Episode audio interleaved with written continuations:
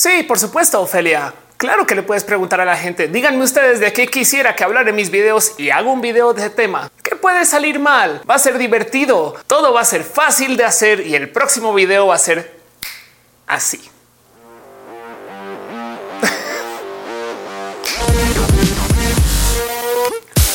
Como youtuber, a veces tú te sientas y te preguntas el qué estoy haciendo con la vida en general, a donde sea que vaya. Pero una de las cosas que más me pregunto yo cuando hago videos para este canal es si sirven para algo o solamente te estás divirtiendo viéndote el, cómo quedas grabada en tus videos, Ofelia o alguna cosa así. A veces me tomo el tiempo de acercarme con ustedes y preguntarles un de qué quieren que hable en el próximo video. Como ahorita, de paso, si se les ocurre algo, déjenmelo saber ahí abajo en los comentarios. Ahí voy. Pero si bien muchas de las cosas que yo he hecho en YouTube han sido hablar de mis temas de nerdada y mis temas de todo esto que tengan que ver con el análisis, el otro como rubro de contenidos que yo suelo traer a este canal es eh, este y este y este, el de la diversidad. De hecho, en una época tenía, bueno, todavía existe y lo pueden ver, pero nomás no me da el tiempo de poder hacer contenidos específicos para ese canal. En una época tenía un canal que se llama va o llama Diagnosis, donde me sentaba a hablar explícitamente de temas LGBT y de la diversidad. Y miren, hay millones de motivos por los cuales yo decidí enfocarme en este canal y no en ese, aunque curiosamente a ese le va mucho mejor en números, pero tiene que ver más como con mi meta de comunicadora y las cosas que quiero hacer. Este canal en particular se enfoca a más cosas que se relacionen con el análisis y la nerdez. Y pues por eso es que a veces salen temas tan raros, como por ejemplo tenemos un video que se lo dedicamos explícitamente al análisis de cables, Ofelia Nerdea de cables y ahí voy. Uy, sí, voy. Por supuesto que se pueden herdear de cables. Y la verdad es que sí. Hay una cantidad de temas bien cool con esto de los cables, como nomás tratar de entender por qué USB es tan desmadroso. En fin, hoy les traigo un video que es sumamente difícil de presentar y yo creo que por eso es que me llamó la atención de hacerlo, porque si hay lo que yo les traigo en este canal es el cómo hago yo para ser mejor explicatriz y el tema que me pidieron que les explicara para este video es el tema del odio. Este video fue editado por Elisa Sonrisas, la mejor transeditora del Internet. Chequen en redes sociales como Elisa Sonrisas. Déjenle un abrazo. Es enteramente posible que ustedes como yo se hayan tenido que enfrentar a gente odiosa en la vida. Bullies en la escuela mientras crecían, bullies en la secundaria mientras crecían, bullies en la universidad mientras crecían, bullies en el trabajo, ¿entienden?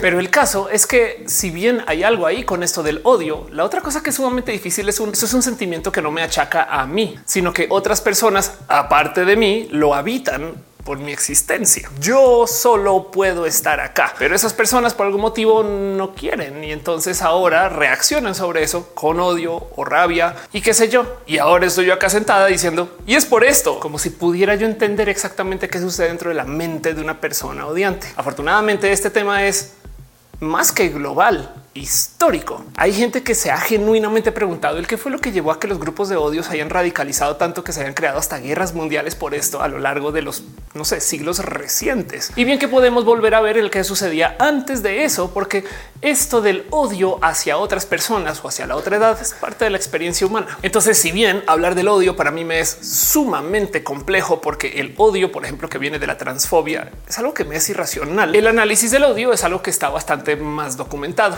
Entonces voy a enfocarme en eso, lo que otras personas han dicho del odio o lo que se comenta y opina o se sabe de. Y sí, tengo una que otra opinión de esto, pero en últimas se los dejo a ustedes ahí como un pequeño resumen del por qué pensamos, algunas personas recurren al odio cuando no deberían, creo yo. Así que para fines de lo que viene a ser este video, primero tenemos que comenzar con lo más básico, que es definir qué es este odio. Y hay tres rubros en particular que quisiera discutir porque cuando hablas o convives con la gente de la diversidad, siempre salen dos y el tercero es uno que se da por hecho que es parte de la naturaleza humana. ¿Cuál es este tercero? Pues la raíz base, una respuesta emocional generalmente relacionada con el disgusto de algo hacia ciertas personas o ideas. Y ojo a esta definición que topa que a menudo el odio se asocia con intensos sentimientos de ira, desprecio y disgusto. Depende de cómo sea que quieran definir uno de los dos. Técnicamente el odio es lo opuesto al amor, pero como estamos hablando de sentimientos, esto es bastantes veces más subjetivo y complejo de lo acá definido. No más quería dejar esa definición ahí porque de los tres argumentos generales con los cuales una lidia cuando está en la diversidad, ese es el único que podemos decir. Pues sí, es un sentir. O sea, este va a estar ahí, pase lo que pase. Y de hecho, aún siendo personas de la diversidad, por supuesto que también habitamos con el odio. También vivimos cosas que nos hacen a nosotras, personas de la diversidad, sentir rabia, odio, ira y demás, porque es parte de la experiencia humana. ¿Cuáles son los otros dos rubros entonces, Ofelia? Bueno, el primero es uno que se habla bastante cuando eres una persona LGBT y es este de las fobias. Cuando una persona por algún motivo actúa, así sea a propósito o no, en contra de una persona, por ejemplo, gay, se le dice automáticamente de que esta persona entonces es homofóbica y queda la duda del realmente si es una fobia o solamente estamos hablando de que una persona está como confundida. Y el motivo por el cual quiero traer este también a la mezcolanza es porque si vamos a tratar de definir del por qué se habla acerca de las fobias cuando se habla acerca del odio, es porque hay algo ahí en la comunicación del rechazo o de la respuesta al rechazo que nos sirve a nosotras personas activistas el tildarlo como fobia. Porque primero que todo, sí, si hay gente que vive, cursa, atraviesa o habita espacios homofóbicos, tanto en su corazón como en sus sentires. Entiéndase, si hay gente que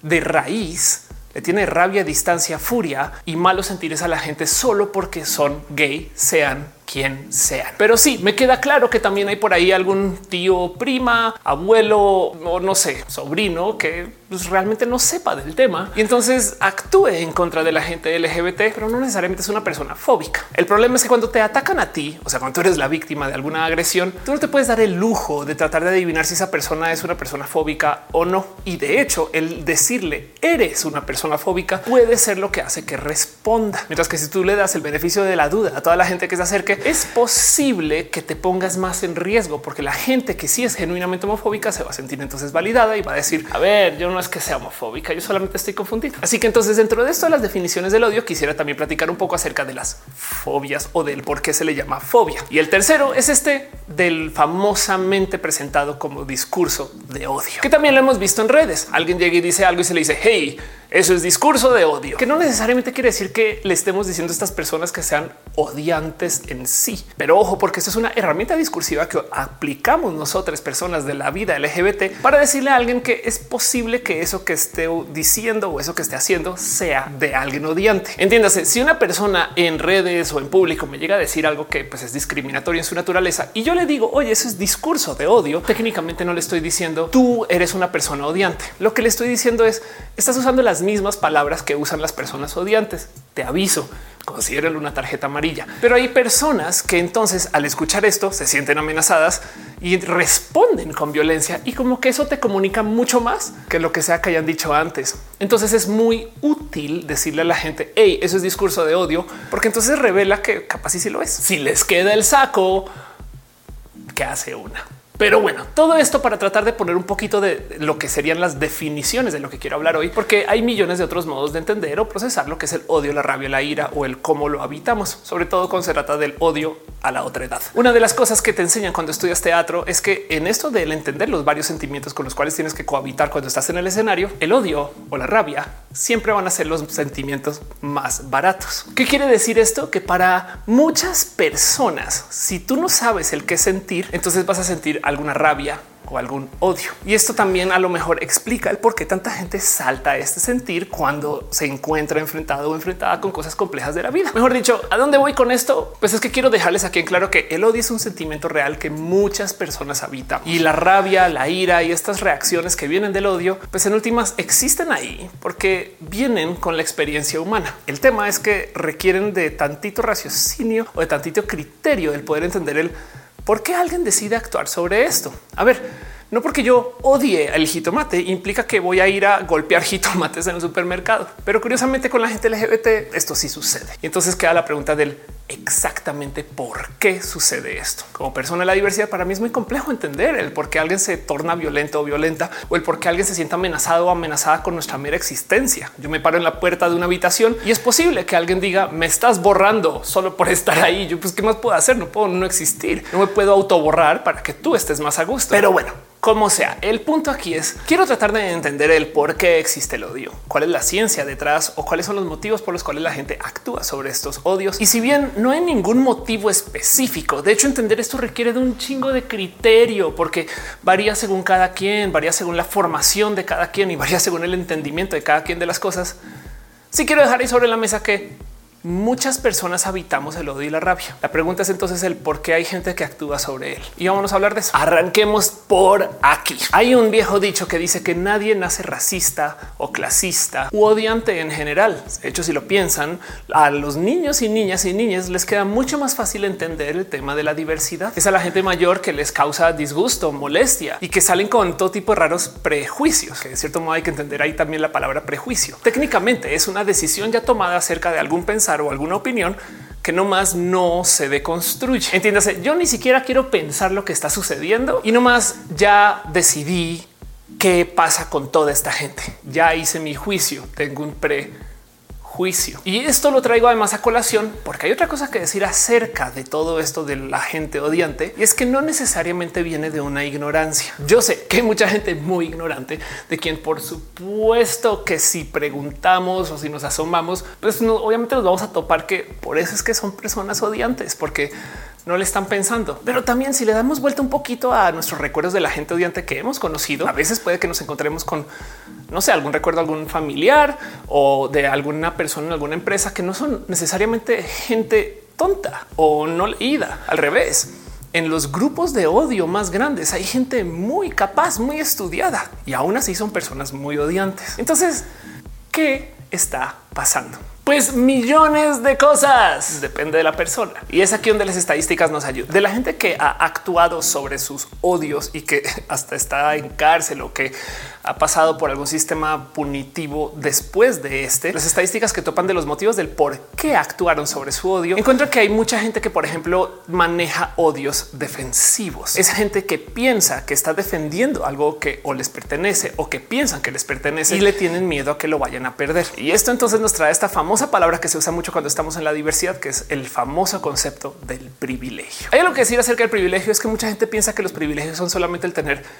algo por encima de la norma, que muchas veces sí. Yo nací y tengo, no sé, mucho dinero. Eso es un privilegio. Pero al otro lado, lo que hay que tener presente es que también el privilegio puede ser simplemente el hecho de que alguien no tuvo trabas para conseguir alguna cosa. Y si bien esto puede venir de tener un superávit de algo, la verdad es que al ser un privilegio del orden del no tener trabas, mucha gente no se da cuenta que los tiene. Estas son las famosas personas que dicen no entiendo por qué la gente no saca préstamos para comprar coches, por qué no invierten en sus empresas, o sea, por qué no se retiran de su trabajo y se dan las vacaciones seis meses y descansan. O sea, todo el mundo puede, no, no, no. El problema de los privilegios es que a veces existen y se defienden por reales injusticias. Hay personas que se dedican explícitamente a hacer grupos de intereses que se enfocan en defender estos privilegios y a veces se le enseña a estas personas que aunque tengan que literal pisotear sobre los derechos de otras, esos privilegios son inamovibles. Para la gente privilegiada, quien pide igualdad, van a sentir que están perdiendo un privilegio, que es una lástima, porque entonces ahora hay que trabajar un poco el hey, el hecho de que yo tenga derechos no implica que tú los pierdes. Famoso cuento de cómo salen los hombres que son homofóbicos a decir, pues ahora todos los matrimonios tienen que ser gay. Y no, no, no, señor. Si usted no le gusta el matrimonio gay, no se case con un hombre. no es más. Los derechos humanos no son un pastel que ahora porque una persona los tenga implica que otra persona los va a perder al revés. Y la otra cosa que mucha gente no tiene presente es que por lo general las leyes se deben de buscar hacer para defender las minorías de la mayoría y no al revés. Pero bueno, el punto es que de las estadísticas del por qué hay gente odiante, una de las que más figura es el hecho de que hay gente que es odiante por motivos defensivos. Y es entonces aquí donde nos damos cuenta que parte del problema del odio es que si tú estás en una posición de defensa, técnicamente tú estás haciendo algo bueno al agredir a otra persona. Existe una cosa en la psicología humana que se llama el castigo altruista, que es parte del cómo nuestro cerebro está cableado para educar o por lo menos el cómo nos enseñan que se debería de educar para separar biología de sociedad. Pero el punto es que hay gente que se siente bien al castigar a alguien con tal de educar. Y entonces un gran ejemplo de esto sería el quitarle un dulce a un niño chiquito que le puede gustar mucho al niño, pero para enseñarle que algo, no sé, déjenle comer el dulce al niño, está feliz también. pero donde voy con esto es a que nuestros cerebros se sienten bien en maltratar a personas siempre y cuando pensemos que se les está educando en algo. Se han dado cuenta que la gente odiante por lo general no lo admite. Las personas antiderechos piensan que están salvando al mundo o a la sociedad y más bien no entienden porque hay gente que no se alinea con sus pensares. Las personas antiderechos muchas veces ni siquiera admiten que están siendo violentos o violentas y son las mismas personas que salen con cosas como pues yo no soy homofóbico, pero comentario homofóbico. Yo no soy transfóbico, pero las mujeres trans no deberían de entrar al baño, hacer deportes, estudiar conmigo o existir. cosas que dicen. Y entonces en esto vale la pena analizar un poquito el cuáles son los grupos de interés que más tienen o que más sienten que tienen el que perder a la hora de soltar sus privilegios. Bueno, pues el grupo privilegiado que más creo que puedo nombrar es este de la gente cis, hetero, amato, a lo neurotípico, blanco, rica y hombres. no vamos por desmenuzar eso. La gente que es cis es aquellas personas que no son trans. Por lo general, la gente amatonormada es este grupo de gente que piensa que el tener una relación exclusiva de formación romántica va a llevar a una suerte de prosperidad por obligación, que no es verdad. La gente alosexual es la gente que no es asexual. La gente neurotípica es la gente que no es neurodivergente. Pues por supuesto que los hombres blancos ricos, pues esos yo creo que deberían de ser bien evidentes solamente con mencionarlos. ¿Qué pasa si nos sentamos a pensar que si el grupo privilegiado es un hombre blanco, rico, cis, hetero, amato, a lo normado. Pues, hay como tantos descriptores que yo creo que eso solito debería dejar en claro que no, no puede ser una mayoría.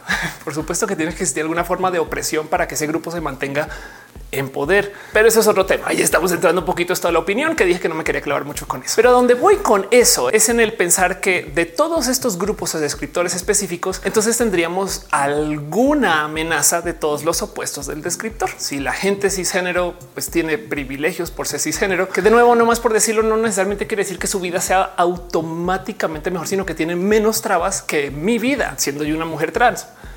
Y ya ustedes si les dejan entrar a todos los baños por lo general, o por lo menos a más baños que a mí. Digo, pero también cuáles son los otros grupos que podrían amenazar a estas personas. Pues como estamos hablando de hombres, por supuesto que las mujeres amenazan mucho a todos los hombres. De hecho, ni siquiera las mujeres, cualquier cosa que no sea el hombre, vato, macho, supuestamente alfa, ya es una amenaza. Tanto así que existe un nombre para los hombres que no son esos vatos machos alfa y son los hombres beta, de los cuales se supone que no deberías de ser si eres hombre. Saben, pero bueno, tratar de explicar de él por qué existe la misoginia es otra bolsa de videos que no es exactamente lo cual quiero hablar hoy, pero sí quiero dejar en dicho que por supuesto que hay amenaza de poder para muchos hombres en el mero considerar que las mujeres compartamos alguna forma de igualdad con ellos. Una de mis pruebas favoritas del hecho de que esto sí sucede es del cómo, y les invito a hacer este ejercicio, es muy normal para los hombres muy machos alfas no tener modelos de rol femeninos. Pregúntenle ustedes a su macho residente en casa o en la oficina, donde sea que conozcan a uno, que a qué mujeres admiran o qué mujeres les inspiran para su trabajo. A ver si tiene una respuesta. ¿Cuáles son sus mujeres modelo de rol? Déjenmelo saber aquí abajo en los comentarios. Es muy posible que algunos sí las tengan, pero lo normal o digamos que lo que suele suceder es que realmente ni lo han pensado porque no identifican a las mujeres como héroes ni modelos de rol a seguir. Y bueno, ni hablar del hecho de que sean personas misóginas de por sí, lo cual comprueba que consideran que las mujeres son inferiores, como este mismo caso del deporte trans, que realmente no quieren discutir acerca del deporte trans, sino lo único que tienen en sus cabecitas es cómo hay que argumentar y defender a capa y espada que las mujeres siempre serán inferiores que los hombres. Y es bien raro porque una como mujer trans entonces se tiene que parar ahí a que la gente odiante te diga a ti como siempre siempre vas a ser superior, mejor, más fuerte, más chida y que nadie te va a poder ganar en nada. Y por consecuencia, entonces siempre sin falla, siendo una mujer trans, pues vas a ganar. y tú así de si eran las personas que me odian o cómo era eso. El caso, tratar de entender por qué este grupo de gente privilegiada, los hombres blancos pudientes, cis hetero, amato, a lo normados, le encuentran amenazas a tantas cosas. Es pues, genuinamente fácil porque todo les amenaza. De hecho, es muy normal toparse con que la gente muy conservadora sufre por todo. Tú vas por la vida casual y entonces están quejando que los libros con brujas y las películas que hablan de otras deidades, de hecho, la yoga está prohibida por la iglesia católica después de plano el hecho que no sé, la gente gay se case, saben como que hay tantas cosas de la sociedad moderna que dices cómo no viven no sé, sin estrés. O sea, todo el día todo les molesta. Pero bueno, yo quise hacer un video acerca del por qué hay gente odiante o gente que actúa sobre su odio. Pues resulta que estadísticamente hablando, uno de los motivos por los cuales muchos hombres actúan sobre su odio es porque hay procesos de represión. Y aquí tenemos dos culpables muy presentes. Uno muy conocido para las personas que conviven con los ámbitos feministas como yo, u otro que pues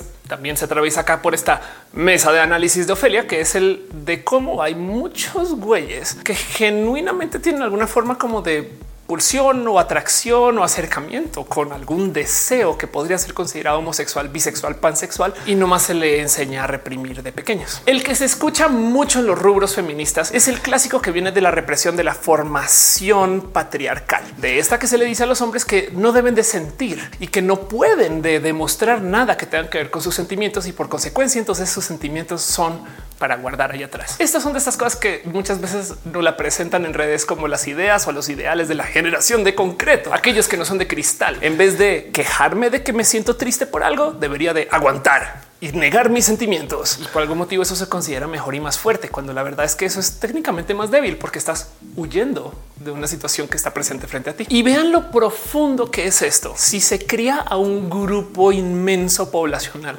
diciéndoles no, tú no deberías de sentir nada, pues por supuesto que más adelante en vida, cuando sí comiencen a sentir cosas, pues básicamente todo les va a asustar por ser novatos emocionales, porque no saben lo que es el pues compartir con otros hombres cosas que les pueda aliviar problemas en la vida, problemas que son reales. A ver, una de las cosas que muchas veces me dicen a mí acerca de los hombres y el patriarcado y cómo a lo mejor algunas cosas sí son buenas, que es totalmente falso, es esto de la caballerosidad. Me dicen, pero a ver, Ofelia, ningún hombre caballero le quisiera hacer daño a una mujer. Pero si lo piensan, la verdad es que la caballerosidad es un hombre actuando de algún modo para proteger a una pobrecita dama o a alguna mujer y a veces hasta con interés por el hecho de que yo te cuide el frío y te presté mi chamarra. Entonces ahora me debes un favor que es completamente falso. Pero el tema aquí es que si lo piensan, los hombres muy rápidamente se sientan a cuidar a otras mujeres solo por ser mujeres y nunca lo hacen con otros hombres. Ya quisiera una que cuando algún hombre estuviera triste porque acaba de cortar, se pudieran reunir y abrazar y dar un poquito de cariño y llorar los brazos el uno del otro, más porque pues eso ayuda, como suele suceder en los grupos de morras. Hay un análisis muy bonito que se publicó en Reddit hace unos ayeres por un vato trans que documenta cómo los hombres son carentes de afecto y cuenta esta historia de cómo a medida que se iba adentrando más en el rol social más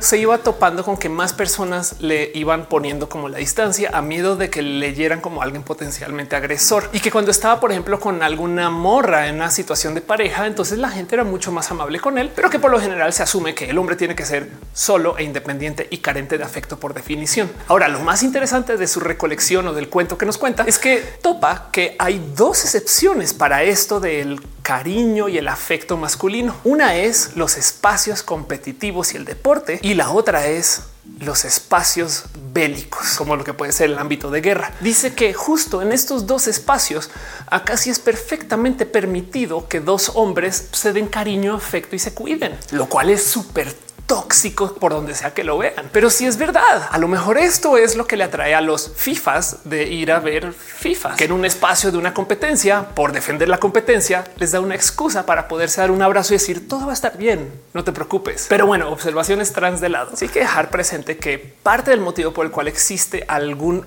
odio o distancia contra la otra edad de lo que amenaza al poder patriarcal es que a muchos hombres se les enseña a distanciarse de un sinfín de personas de la humanidad por medio de decirles no compartas tus emociones, no llores, no demuestres lo que tienes adentro y sea una persona 100% independiente y por consecuencia vive una vida con carencia emocional, cosa que puede llevar a explicar el por qué hay hombres que actúan de modos tan raros sobre sus emociones.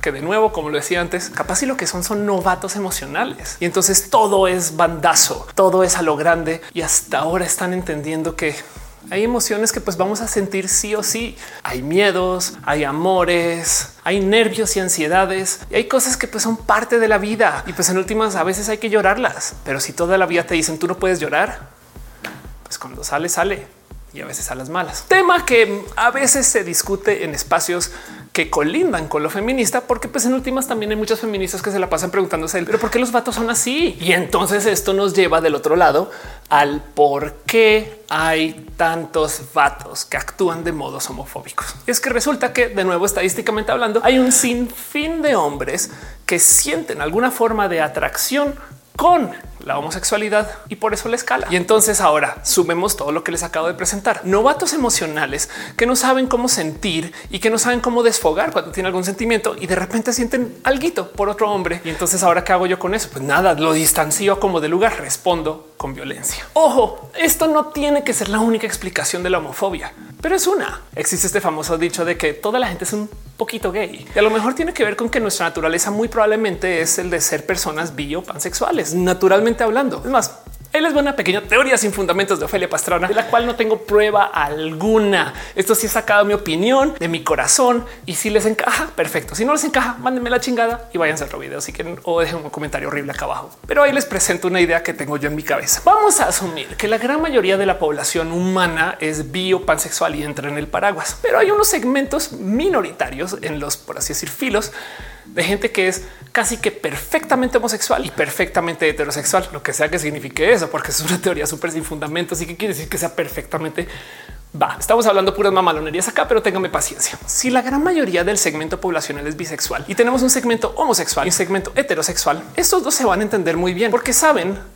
bien y perfectamente bien cuáles son sus atracciones. Esos dos segmentos van a ser segmentos aliados por consecuencia, porque pues sí, lo mismo que yo, pero pues con gente de otro género o algo así, no? Pero la gente que está en toda la mitad, bio, pansexual o poli omnisexual, lo que sea. Hay gente que está en la mitad que es mayoritariamente bisexual. A este bloque de gente, a la gran mayoría se le enseña a ser heterosexual. Entonces tenemos una sociedad de gente biopansexual que está socializada como heterosexual. Y ahora acá hay gente que genuinamente tiene sentires por personas de su mismo género o de géneros divergentes o no un género diferente al que se le enseñó que debería de ser, debería de ser por el cual siente atracción, pero en la vida se lo enseñaron a negar. Hombres que a lo mejor sí les atrae un poquito del chaval de la oficina, pero yo me lo enseñé a negar. Y entonces llega una persona del segmento enteramente homosexual que no convive con esta bipansexualidad y este bisexual que le enseñaron que no es bisexual, sino hetero, de repente dice, a ver, a ver, a ver, yo aprendí a negar mis sentires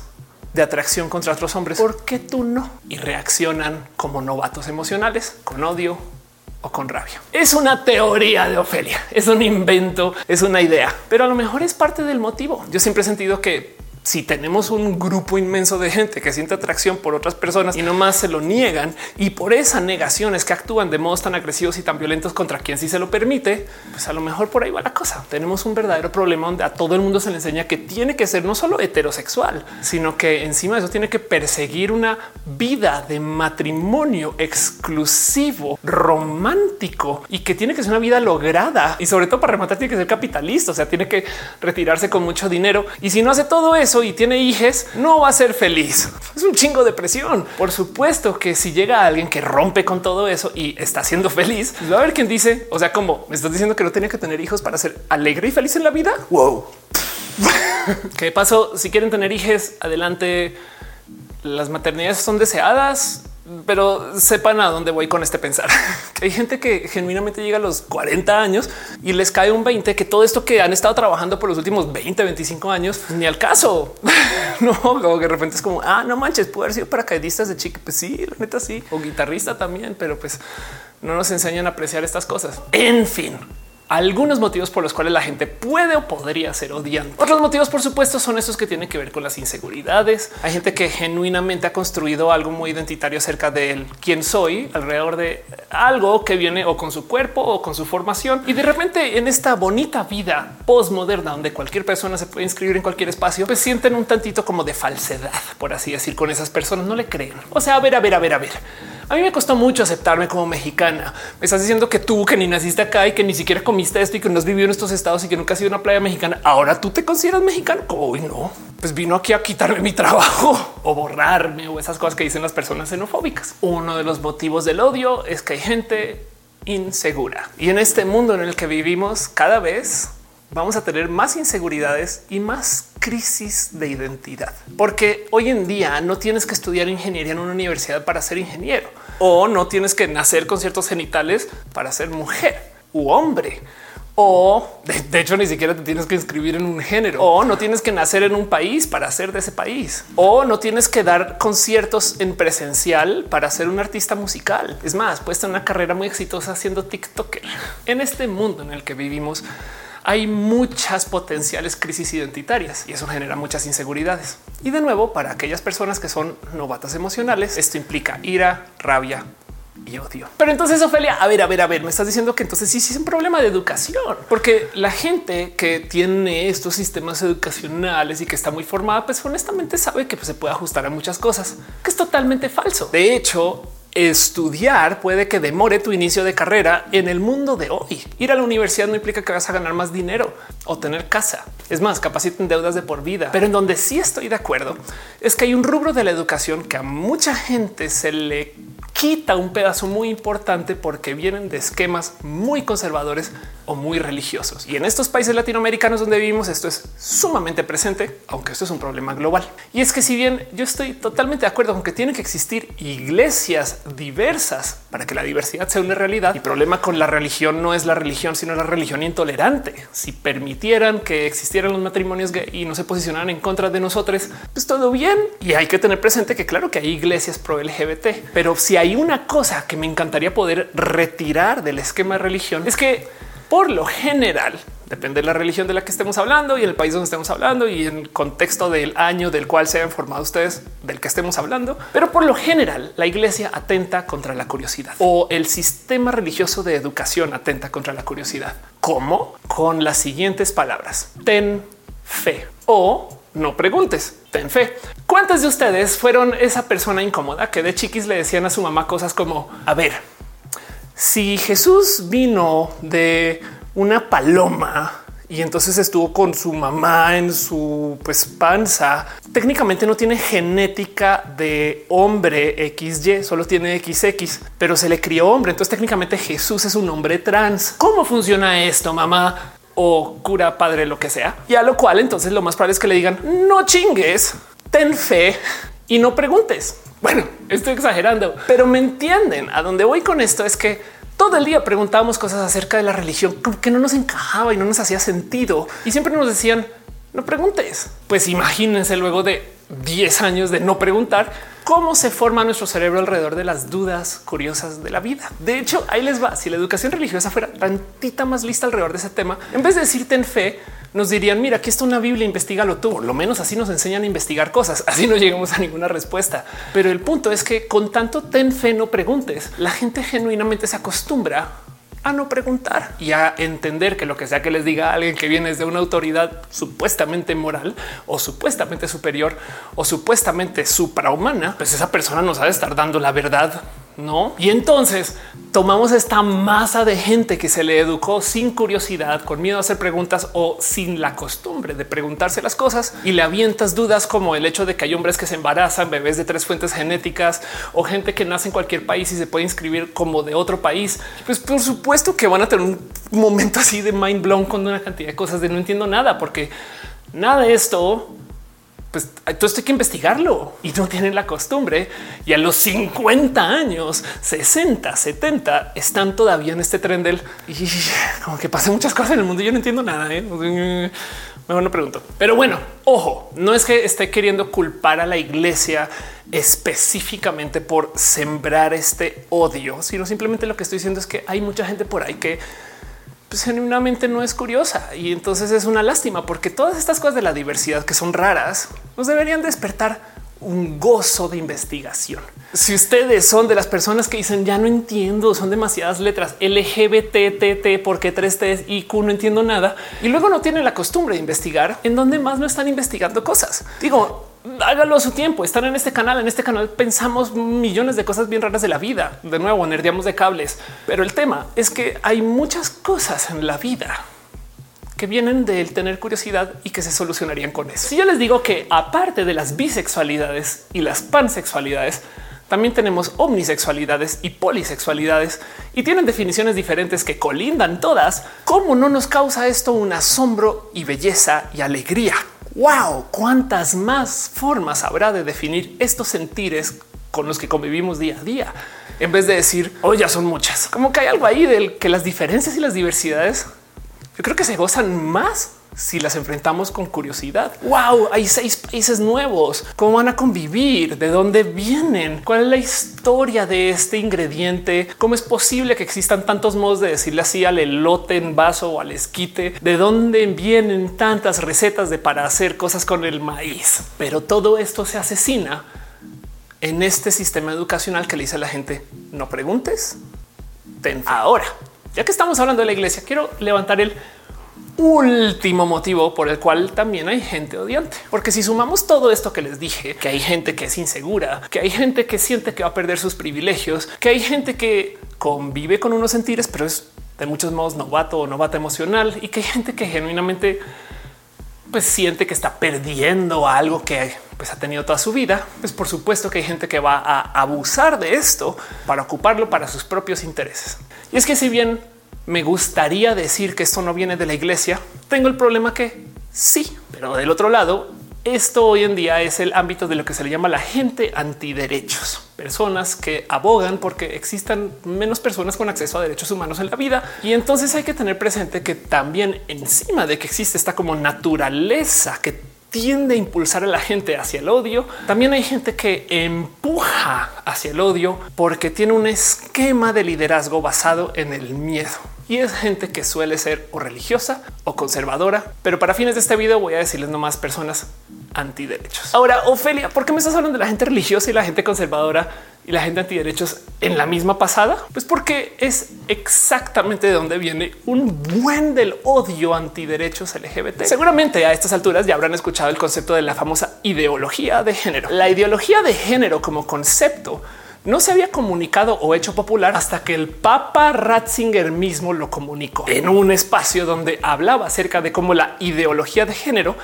atenta contra el orden natural de la humanidad. Y desde ahí es que muchas personas tomaron esto como fin de la comunicación para de repente decir sí, esto es algo que tenemos que detener. Y ahora lo interesante de esta situación es que nos colgamos en la palabra género, porque tenemos muchas cosas que solucionar del género en general, muchas discusiones acerca de los roles, de quién puede habitarlos, por qué, los genitales, todas esas cosas. Pero la verdad del cuento es que quien lo presentó fue el Papa y la palabra que le pesaba de la ideología de género no era el género, era la ideología. Su queja era que estas reglas del cómo se comportan los hombres y las mujeres las estamos definiendo los seres humanos. Eran ideológicas. Lo opuesto de ideología de género no es naturaleza ni biología, sino teología de género. Y lo que están diciendo es que debería de existir un orden que viene desde la teología para decir cómo tienen que ser los hombres y cómo tienen que ser las mujeres. Y no hay seres humanos algunos que puedan cambiar eso desde su uso de ideologías. Y eso fue lo que se presentó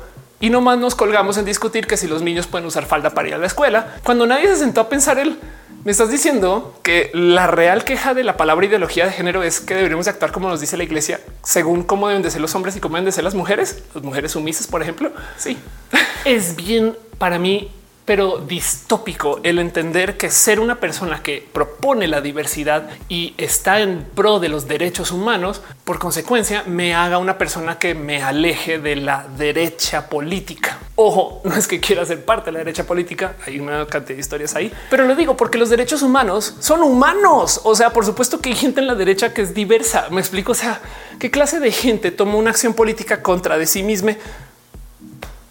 Ya entendí. El caso. Hay una cantidad de debates y pláticas y discusiones acerca de los derechos humanos, acerca de si se deberían detener o no, que es bien raro de entender, porque a ver, para que dejemos ahí sobre la mesa el por qué es tan difícil debatir con gente acerca de los derechos humanos, es porque no hay ninguna concesión que puedas hacer. Imagínense que un día alguien se despierte y diga, pues yo no estoy de acuerdo con los canadienses. ¿Qué vas a hacer? Hay una cantidad ridícula de gente que se identifica canadiense en Canadá y otro grupo inmenso de gente que se identifica canadiense afuera de Canadá y por más que quieras no les puedes eliminar y no hace sentido abogar por quitarles derechos solo porque se identifican canadienses. A cada rato me dicen a mí, Ofelia, ¿por qué no debates con este antiderechos acerca de la vida LGBT? Es porque no hay nada que debatir. Yo no puedo medio existir para conceder el punto de, ah, sabes que tienes toda la razón. A lo mejor yo no soy mujer, excepto los martes y los jueves. Ok.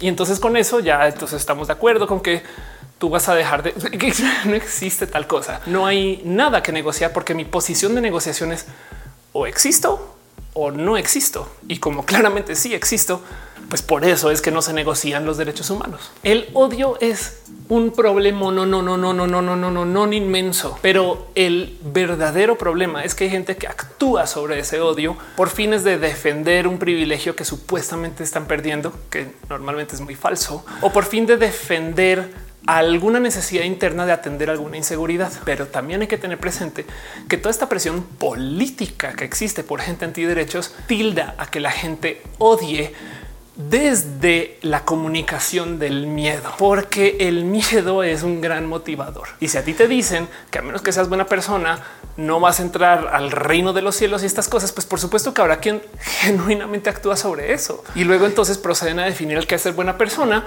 Y a veces estas cosas implican el dar tu dinero a alguien que pues, lo va a ocupar para otros fines. No es que me esté quejando del esquema religioso en sí, me estoy quejando de que hay iglesias corruptas, por supuesto que están ahí, ni hablar de todos estos casos de pedofilia y demás cosas que nos culpan a nosotras personas de la diversidad. Hey, la diversidad existe para decir que todo se permite, pero hay dos limitantes tiene que ser con consenso. El consenso no es negociable y encima de todo el consenso se tiene que hacer presente en todos los intercambios donde exista más de una persona. Por esto es que los MAP y todas estas cosas que se dicen que son parte de la diversidad no pueden estar en los movimientos de la diversidad porque no hay consenso.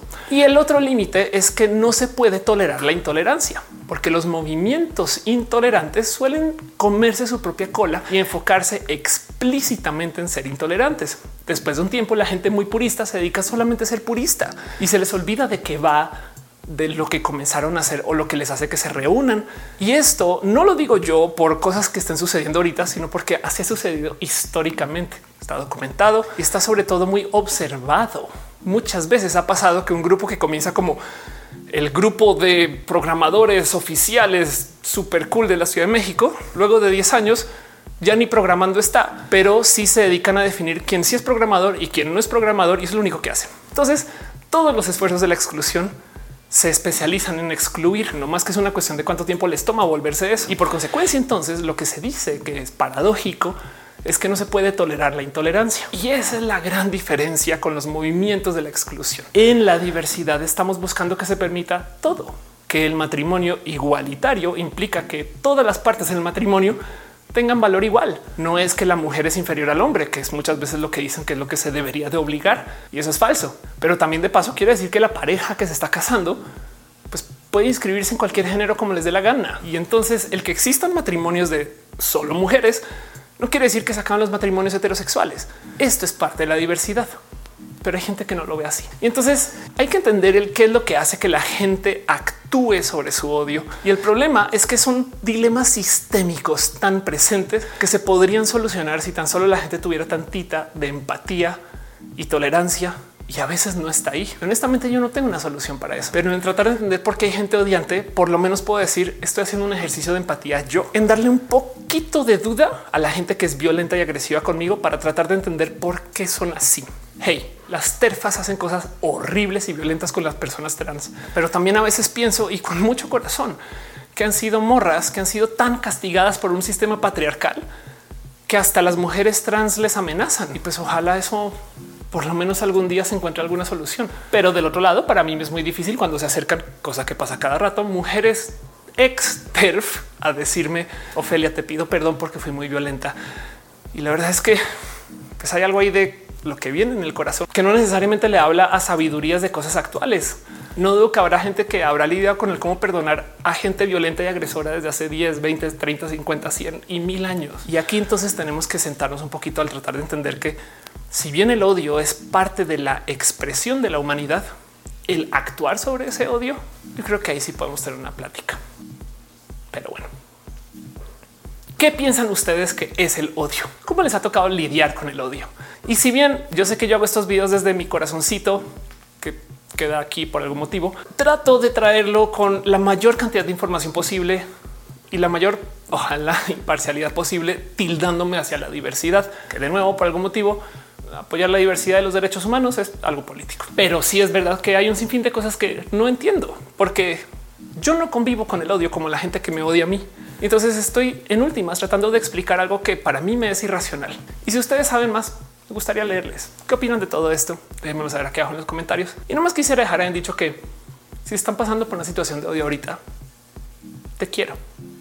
Todo se va a poner mejor y siempre y cuando nos acompañemos, vamos a dar mucho cariño.